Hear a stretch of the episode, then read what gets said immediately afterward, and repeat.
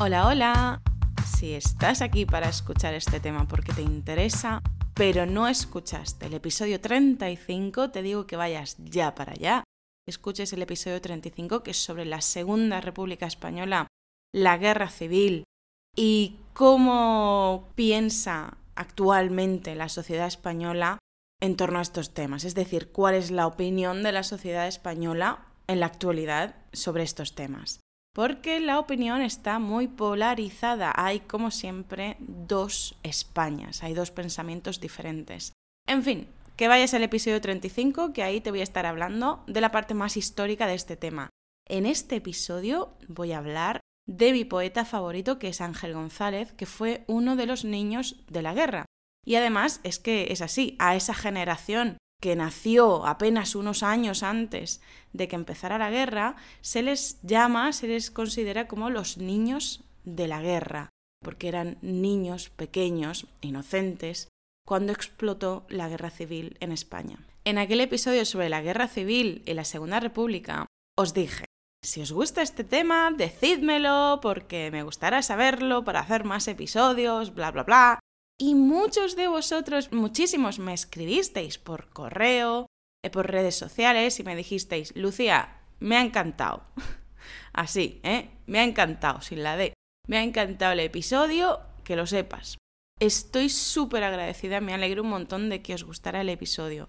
Y siento mucho no haber hecho más desde entonces sobre estos temas, porque ha pasado casi un año ya. ¿Y cuál es la razón? Bueno, hay diversos motivos. Uno de ellos es que este es un tema muy complejo. Ya sabes que es un tema complicado. Es un tema complicado en España. Pero bueno, esa realmente no es la razón principal por la que no he vuelto a tratar este tema. La razón principal, mátame si quieres, pero es mi maldito máster de investigación en literatura. ¿Qué pasa? Esto lo hablé en un vídeo cuando hace ya mucho tiempo el canal de YouTube RQL alcanzó los 5.000 suscriptores, de esto hace mucho tiempo.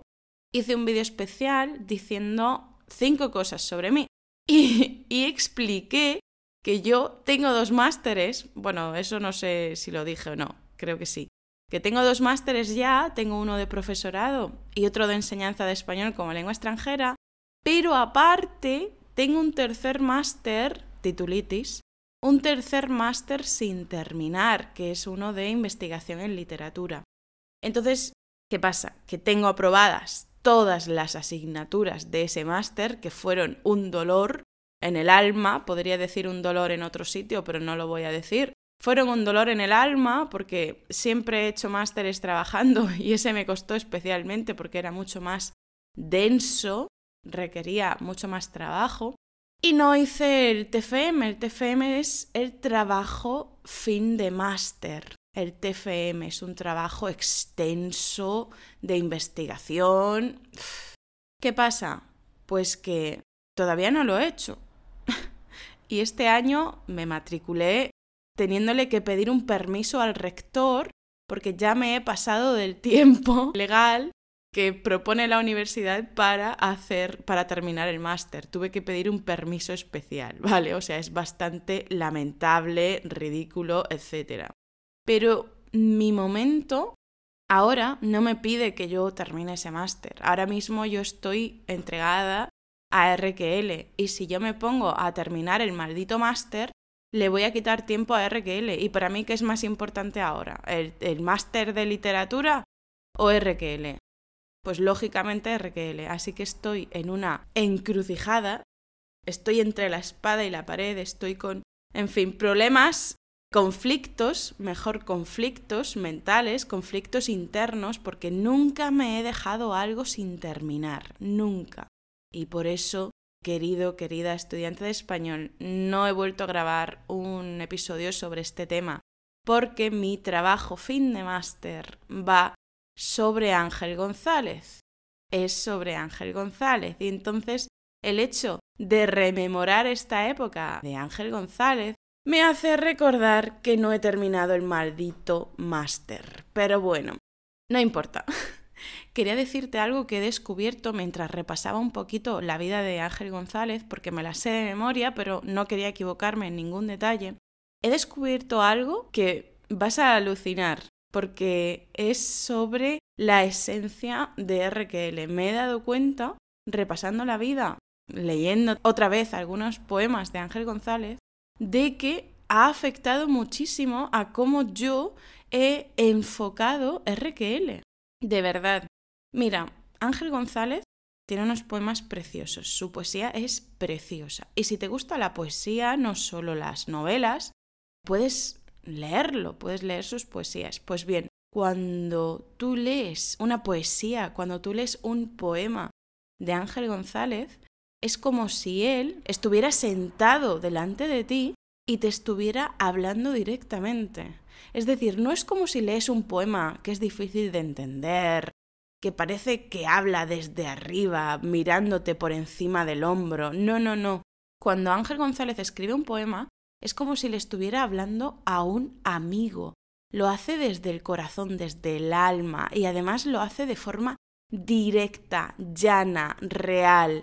Usa español coloquial, como si estuviera hablando. Lógicamente no se pone a hablar así de forma vulgar, como si estuviera en una discoteca, no, pero habla de forma llana, tranquila. Y ahora después, después de que te cuente un poquito sobre su vida, lo vas a ver perfectamente. Lo vas a ver. Me he dado cuenta de que Ángel González me ha afectado en esto, porque yo estoy absolutamente en contra de todos esos manuales de español que sí que son necesarios en, en, un primer estadio del aprendizaje, ¿no? En el A1, A2, pero ya está. Estoy totalmente en contra de esos manuales de español que hablan, que enseñan un lenguaje absolutamente...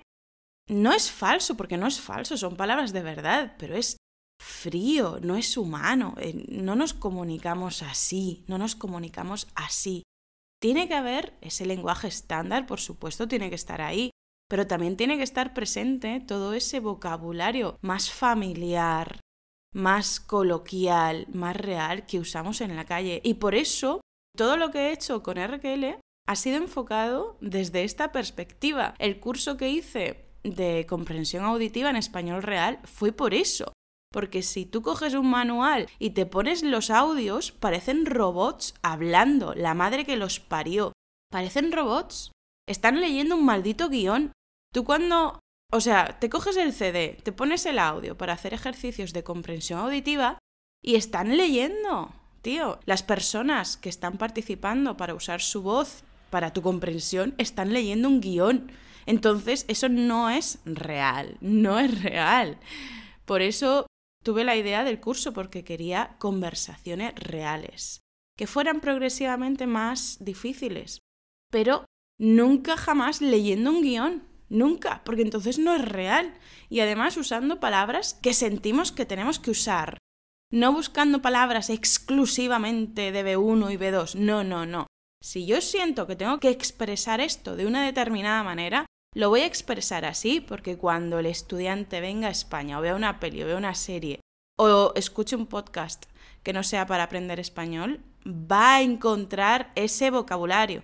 Así que por eso lo hice y me he dado cuenta de que en buena parte fue Ángel González quien me influyó en eso. Ahora a lo mejor te suena ridículo, a lo mejor te parece una tontería, pero es que me he dado cuenta, mientras repasaba la poesía de este maravilloso señor, te lo juro, ¿eh? no estoy exagerando. Y bueno, ya dejo de divagar y vamos a empezar a hablar de este grandísimo poeta del siglo XX. Te decía antes que Ángel González pertenece a la generación de los niños de la guerra y es que él nació en 1925, estamos a punto de que se cumplan 100 años, y la guerra empezó en 1936. Entonces él tuvo desde pequeño unos momentos muy felices, pero también durísimos, que lo marcarían en su poesía para toda su vida. Y te digo que aunque no te guste demasiado la literatura o no te guste demasiado la poesía, quédate, porque te voy a contar una historia real sobre cómo se vivía esta situación de la guerra civil española desde los ojos de un niño y desde el bando republicano, desde el bando demócrata. En fin, Cuando tenía seis años fue cuando declararon la Segunda República Española y él la vivió de forma muy feliz porque en su familia eran republicanos. Su padre había muerto cuando tenía solamente dos años, pero era republicano. Y sus hermanos y su madre también. Así que cuando triunfó, cuando declararon, cuando proclamaron la Segunda República, él recuerda ese día con mucha felicidad, como agitando la bandera con sus hermanos, bla, bla, bla, pues se sentía muy feliz, con solo seis añitos. Pero más tarde los recuerdos ya no son tan felices. No sé si recuerdas del episodio 35 que en 1934 hubo una huelga general que triunfó especialmente en Oviedo y que trajo una represión tremenda, una represión tremenda. Ya no quiero entrar en este tema porque nos desviamos un poquito, pero Ángel González era de Oviedo y te digo que triunfó muchísimo. Esta huelga general por parte de los obreros y especialmente mineros en Oviedo, porque había muchísimos mineros, y entonces la represión fue muy grande. Esta huelga general se debió en gran parte a que había entrado un partido ultracatólico, vamos a llamarlo así, un partido ultracatólico al gobierno que hacía peligrar la República, porque un partido ultracatólico en España nunca va a estar a favor de la República. Y entonces la gente empezó a asustarse, y fue cuando comenzaron las, manifestaciones, las huelgas. Pero bueno, para no desviarnos, que sepas que Ángel González tenía tres hermanos, una chica que era maestra, un chico que era, mm, bueno, te puedo decir los nombres. El chico Manolo, que era, digamos, un intelectual, era republicano, pero no era activo, es decir, nunca se metía en manifestaciones ni cosas de estas. Y el otro hermano, Pedro, también republicano, claro, sí era activo, era de armas tomar, esto es una expresión, era de armas tomar, es decir, de moverse de actuar, de manifestarse, de ir a huelgas. Pues este hermano Pedro fue uno de los que participaron en esta huelga general en Oviedo y la represión del gobierno fue tan fuerte que murieron muchísimas personas de los dos lados, por supuesto, porque los mineros y obreros que se manifestaron también tomaron las armas, tomaron las armas, y el gobierno llevó al ejército allí. Digo que tomaron las armas luego para defenderse, ¿no? El gobierno llevó al ejército allí, de hecho llevó también a un ejército venido desde Marruecos. En fin, pasaron muchas cosas y este hermano, Manolo, tuvo que huir de España porque detuvieron y metieron en la cárcel a cerca de 40.000 personas. Entre 30.000 y 40.000 personas y otras tantas pues las mataron en estos juicios rápidos que hacían en la calle, ya me entiendes, ¿no? Así que Manolo tuvo que huir de España en 1934 y esto es otro de los recuerdos que tiene Ángel González, cómo oía disparos en 1934, antes de que empezara la guerra civil, oía disparos en la calle, se llevaban a, a vecinos, mataban a gente, en fin. Estuvieron mucho tiempo sin saber nada de su hermano, pero en febrero de 1936 ganó el Frente Popular había habido una represión tan fuerte por parte del gobierno que vino antecedida por un montón de asesinatos a los participantes de estas huelgas y tal, etc. Pero bueno, hubo tal represión que la gente en respuesta votó al partido político opuesto, es decir, antes había ganado un partido de derechas, pues ahora votaron a un partido de izquierdas que era el Frente Popular. El Frente Popular estaba formado por varios partidos, ¿vale? Pero para sumar fuerza se unieron. Ganó el, Frente Popular en febrero y lo celebraron felizmente. El hermano Manolo de, de Ángel González pudo volver a España, pudo reunirse con ellos de nuevo. Y si escuchaste el episodio 35, ya sabes lo que va a pasar ahora, porque la Iglesia, los altos poderes económicos del país y el ejército ya habían confabulado, ya habían hablado que si el Frente Popular ganaba las elecciones democráticas en febrero, iban a dar un golpe de Estado porque no podían permitir que hubiera un gobierno de izquierdas. Así que como efectivamente ganó el gobierno de izquierdas, dieron un golpe de Estado en julio de 1936. El golpe de Estado empezó en el protectorado español en, en Marruecos. Empezó con nuestro queridísimo Francisco Franco y otros generales, y al mismo tiempo que daban el golpe de Estado, pues allí lo hacían también en otras ciudades como Salamanca, ¿vale? Salamanca fue una de las primeras en caer y en ese momento tuvimos a Unamuno, que no recuerdo si te hablé de él en el episodio 35, perdona. En fin, la cosa es que los distintos coroneles que había a lo largo del territorio español tenían que posicionarse y tenían que confirmar su lealtad a la República o, por el contrario, tenían que avisar de que iban a apoyar el golpe de Estado, ¿vale? Entonces, en Oviedo, que es donde tenemos a nuestro queridísimo Ángel González, teníamos al coronel Aranda. ¿Qué hizo este señor? Bueno, este señor, cuando dieron el golpe de Estado, dijo, no, no, yo, república a tope. Estoy totalmente en contra del golpe de Estado y apoyo a nuestro gobierno elegido democráticamente, apoyo a la República, bla, bla, bla. Pues muy bien, entonces los mineros de Oviedo, los mineros, los obreros, hombres mayormente, pero también mujeres, ¿vale? Todas las personas capacitadas para luchar, en su mayoría hombres, que habrían luchado en Oviedo, pero que no lo necesitaban porque el coronel apoyaba la República, decidieron irse a Madrid. Bueno, decidieron porque también el coronel Aranda pues les dijo, oye, como aquí estamos muy bien, iros a defender la capital, iros a defender Madrid para que el golpe de Estado no triunfe. Así que todas estas personas se montaron en autobuses con destino a Madrid.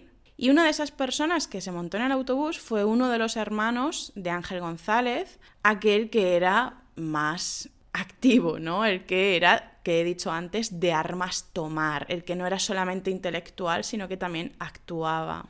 De esta forma, Oviedo se quedó sin personas fuertes, jóvenes, en edad de luchar, de defenderse, etcétera, ¿vale? No sé si sabes por dónde voy, no sé si sabes a qué me refiero. El caso es que estas personas eh, valientes que se habían ofrecido para defender a la República en Madrid, cuando iban en autobús, pues, ¿sabes lo que pasó? Una emboscada. La palabra es emboscada y no te preocupes porque tienes todo este vocabulario en la Academia de Español RQL, ¿vale? Una emboscada. Pararon los autobuses y los molieron a tiros. Empezaron a disparar a los autobuses y a todas las personas que había dentro. Muchos consiguieron huir, consiguieron escapar, y una de las personas que consiguió escapar fue el hermano de Ángel González, afortunadamente, consiguió escapar. Pero estos autobuses nunca llegaron a Madrid, nunca. ¿Qué te crees que pasó? ¿Qué crees que pasó? Pues que habían preparado una emboscada. El coronel Aranda, en realidad, el que había dicho sí, sí, sí, yo apoyo a la República a muerte, no, no, era mentira, había sido un truco para quitarse de encima, para tirar para sacar, mejor dicho, para sacar de Oviedo a todas esas personas, a todos los obreros, mineros y obreras también, que podrían defender la República, que podrían atacarlo a él, se las quitó de encima, se quitó de encima a todas esas personas que podrían peligrar el golpe de Estado en Oviedo, y así las mandó a la muerte, las mandó a una emboscada, los estaban esperando para matarlos. ¿Vale? Entonces, de esta forma, Oviedo cayó directamente en manos de los fascistas, cayó directamente en manos del bando nacional, del bando posteriormente llamado franquista. Este hermano de Ángel González pudo huir, pudo irse de España, aunque no supieron nada de él durante mucho tiempo, pero en fin, al final supieron de él y ya nunca pudo regresar a España. Ya no regresó a España, no pudo volver por razones obvias, ¿no? Había sido republicano, completamente activo de armas tomar, de moverse, de defender la República. Y lógicamente ya no volvió porque si volvía lo iban a matar como mínimo. En fin, el caso es que en este momento comienza para Ángel González lo que sería el resto de su infancia. Y es ver cómo su ciudad se va destruyendo y deja de ser su ciudad. Porque imagínate que tú eres consciente de que las calles de tu alrededor ya es que no, no las puedes reconocer. Esto es muy triste porque es lo que pasa en las guerras, ¿no? Y por desgracia ahora tenemos una en Europa, pero bueno. Ángel González vio cómo iban cayendo las bombas a su alrededor, porque aunque había caído en manos del franquismo, esta ciudad empezó una lucha encarnizada, empezó una guerra en la propia ciudad de Oviedo entre republicanos y franquistas para que la República recuperara el mando de la ciudad, ¿no? Obviamente aquí eran los republicanos los que estaban haciendo más daño a la ciudad en el sentido de bombas, etcétera, porque ya estaba en manos de los franquistas. Y sí, esto es muy duro, pero digamos que muchas personas murieron en fuego amigo. Y esto es lo malo de las guerras, que aunque haya un bando que se supone que es el demócrata, el democrático, también va a matar a su propia gente. Y esto es completamente injusto, indefendible, pero así es como pasó. Oviedo, que ya era del bando franquista, sufrió las bombas del bando republicano. Y no solo las bombas del bando republicano, también estaban luchando en plena calle. Estaban luchando en plena calle. Así que cruzaban las balas de unos y de otros.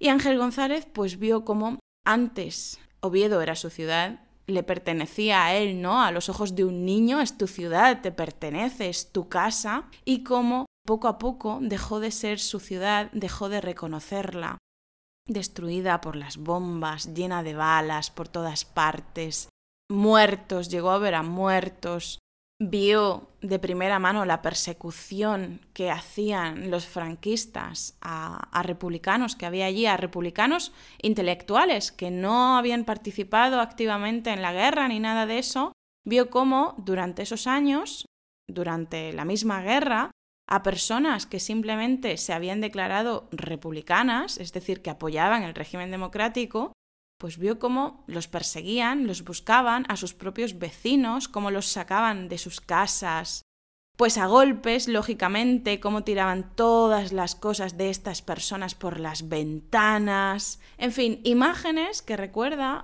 de cuando era niño y que lo acompañarían para el resto de su vida. Pero en todo esto, durante la guerra, su otro hermano, Manolo, que no había tomado las armas, que no había participado en la guerra de ninguna manera, pero sí había, vamos, se había declarado como republicano. No durante la guerra, sino antes, porque antes, lógicamente, defendían en la república, la democracia. Entonces, este hermano, que tenía miedo por su vida, porque estaban persiguiendo a todos los que habían defendido en algún momento con la palabra la República, este hermano tenía un amigo en, me parece que era León, tenía un amigo en otra ciudad, que era un amigo falangista, es decir, era de la falange, era de un partido político fascista, que era uno de los que había comenzado la guerra, uno de los del golpe de Estado, ¿vale?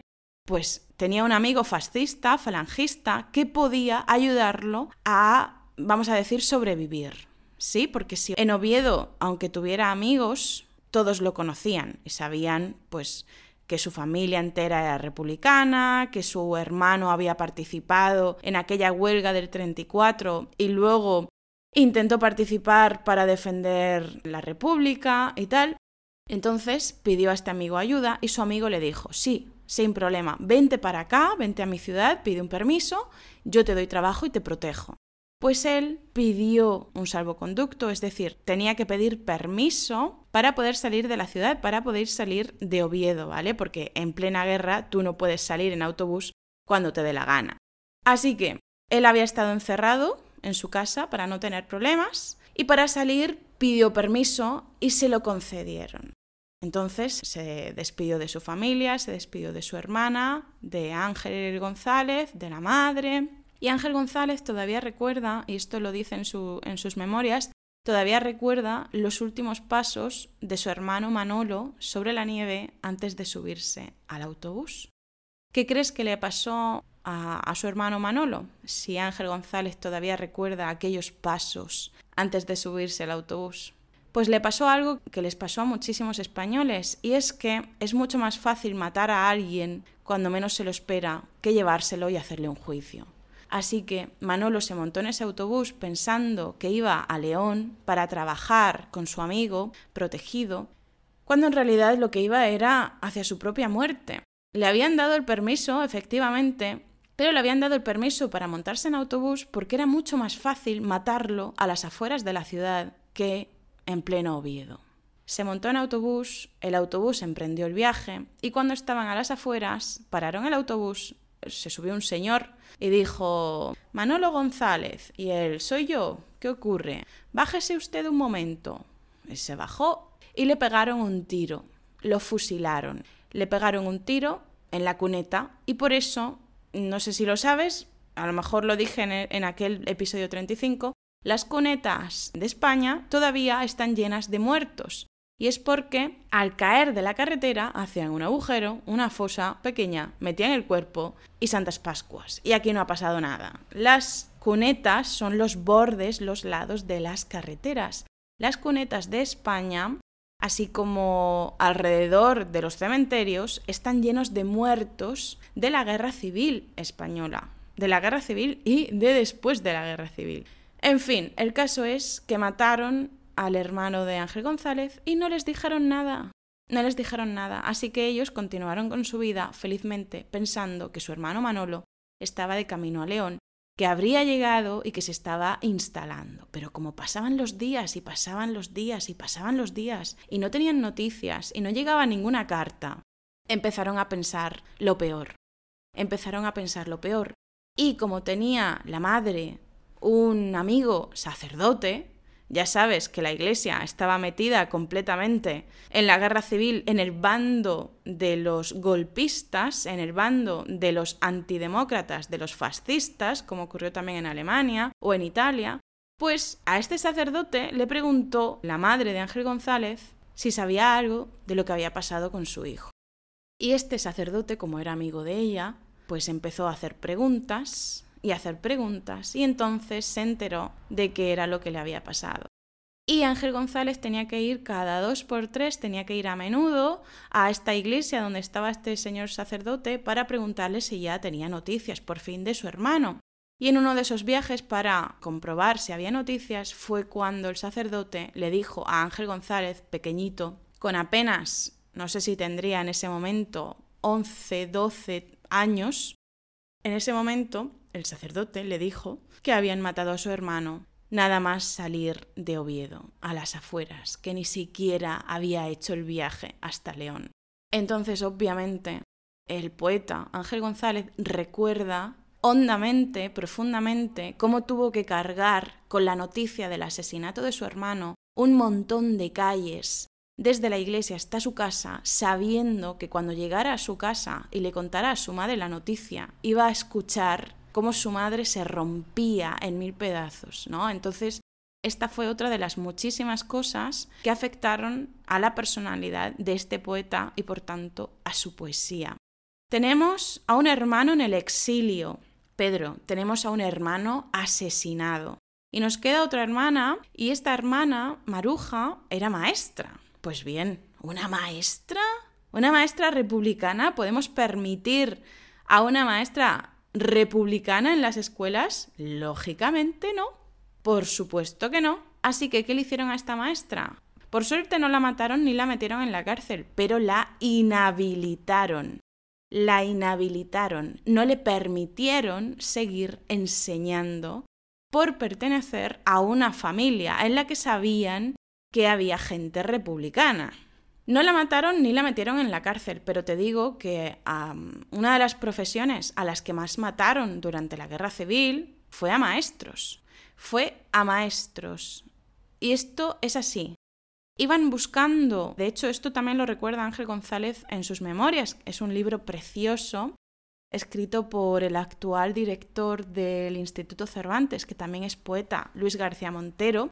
El libro se llama mañana no será lo que Dios quiera. De hecho, te recomiendo que lo leas porque está escrito de una forma bella, bellísima. Es un libro precioso. Y no lo digo porque sea mi poeta favorito, ¿eh? Lo digo porque eh, García Montero escribe este libro como una Es una biografía novelada, ¿vale? Es una biografía, son hechos reales, todo lo que dice ahí es la historia de la vida de Ángel González, sus memorias, pero lo escribe de forma poética, es decir, es como una novela y lo escribe con palabras... Es que es indescriptible.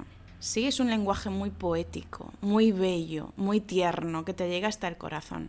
En fin, Mañana no será lo que Dios quiera. Este es el nombre de esta biografía novelada. Bueno, allí cuenta cómo iban buscando los, los franquistas, la Guardia Civil, la policía, el ejército, bueno, los militares, cuando hacían estas cositas también, aparte de matar a la gente, iban buscando todas las listas de maestros, porque en las listas de maestros había etiquetas con la pertenencia a grupos políticos o a sindicatos, cosas de estas, ¿vale? Donde aparecía cuál era la ideología de estos maestros. Sí, iban buscando estas listas donde se veía la ideología de los maestros, a qué partido pertenecían, a qué partido apoyaban, si pertenecían a alguna asociación de izquierdas y si pertenecían a alguna asociación de izquierdas, si apoyaban a algún grupo político, iban buscando a estos maestros, los mataban o los metían en la cárcel tal cual. Y como la hermana de Ángel González, Maruja, quizá no estaba en ninguna de estas asociaciones y no... Porque, vamos a ver, dentro de esta sociedad que todavía es machista, mataron a muchísimas mujeres porque sí había muchísimas mujeres metidas en política. Y te recomiendo que te informes sobre las trece rosas, las trece rosas, aunque sí había muchísimas mujeres comprometidas y que incluso lucharon en la guerra, cuando no se habían posicionado muy públicamente sobre su ideología, aunque sus hermanos fueran republicanos, pues bueno, quizá se podían librar de la cárcel o de la muerte. Y este fue el caso de Maruja, de la hermana de Ángel González. Se libró de la cárcel y de la muerte. Simplemente, comillas, simplemente, simplemente la inhabilitaron. Años después lograría quitar esta inhabilitación y volver a ejercer como maestra, pero sí, la inhabilitaron, igual que hicieron con muchas otras maestras. En fin, esta es la infancia de Ángel González, un hermano exiliado, bueno, un padre muerto años antes, un hermano exiliado, otro hermano asesinado y una hermana inhabilitada por pertenecer a una familia republicana. Y, obviamente, un niño un niño que pertenece a una familia republicana no puede ser un niño inteligente. Así que en las escuelas, en la escuela, tiene que suspender todos los exámenes. ¿Entiendes por dónde voy? Ángel González estuvo sufriendo muchísimo toda su infancia y adolescencia por todos los motivos, por todas las cosas que te acabo de contar, pero también porque en la escuela ya no tenía maestros que pudieran ser demócratas, republicanos. No, los maestros que había ya, aunque por supuesto hubiera muchísimos maestros que en secreto apoyaran a la República, vale, de esto no cabe ninguna duda, pero los maestros con los que estuvo Ángel González eran completamente fascistas, apoyaban el golpe de Estado, así que Ángel González no podía aprobar. Y un suspenso y otro suspenso y otro suspenso y quizá algún aprobado de estos bajitos. Quiero decirte que, aunque acabara la guerra, que acabó en 1939 después de tres años, las consecuencias siguieron, siguieron para muchísimos y para él y su familia también. De hecho, estuvieron sobreviviendo gracias a amigos, porque su familia era una familia muy querida en la ciudad y estuvieron sobreviviendo gracias a amigos. Y afortunadamente gracias a un amigo que había tenido su padre antes de morir, porque su padre era maestro también, pudieron darle una beca para que estudiara en una escuela privada en la que sí había maestros que en secreto apoyaban a la República. Y entonces ya cambió un poco la vida de este niño, cambió un poco la vida de este niño, y pasó de ser insultado, reprendido, suspendido, etc., a estar aprobando con sobresalientes.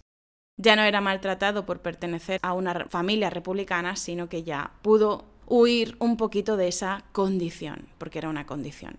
Pero te digo que fue gracias a los amigos que había tenido su familia y especialmente su padre antes de morir porque era maestro y entonces había educado a muchos de los que posteriormente serían maestros.